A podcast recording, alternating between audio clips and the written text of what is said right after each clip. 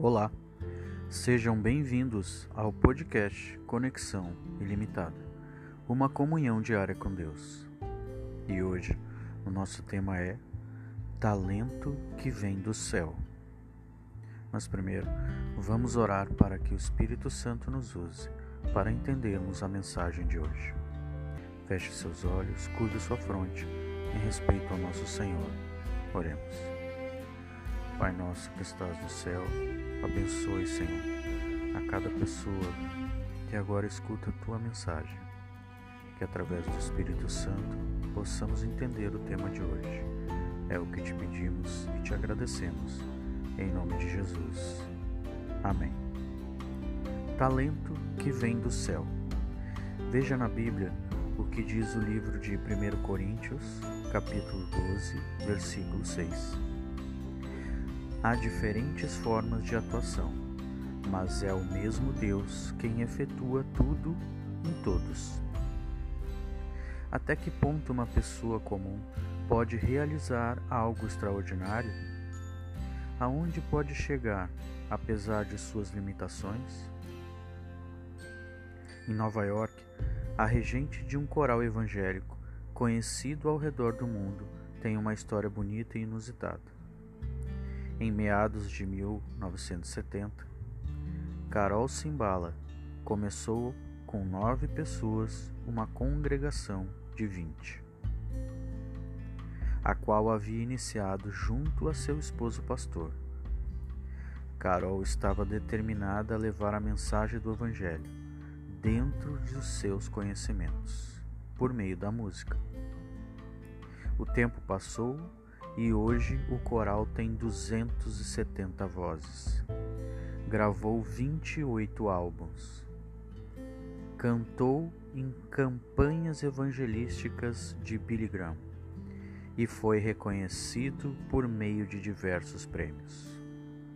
Em seu livro Tu és fiel, Senhor, Carol Simbala afirma: Esta não é uma história de fama ou de emoção de uma apresentação não fomos back vocals de superastros da música, nem cantamos em convenções políticas nacionais.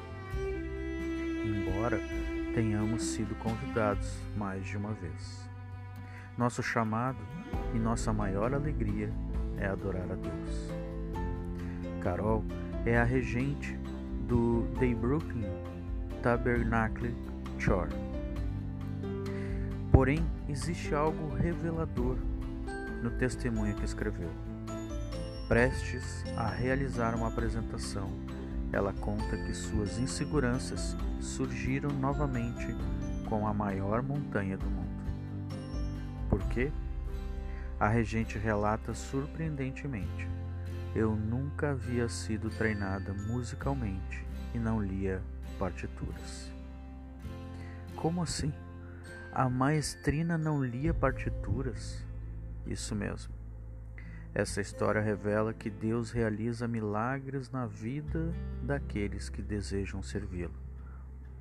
Ele nos torna fortes quando perseveramos em oração. Carol afirma que a oração está na essência do ministério que realiza.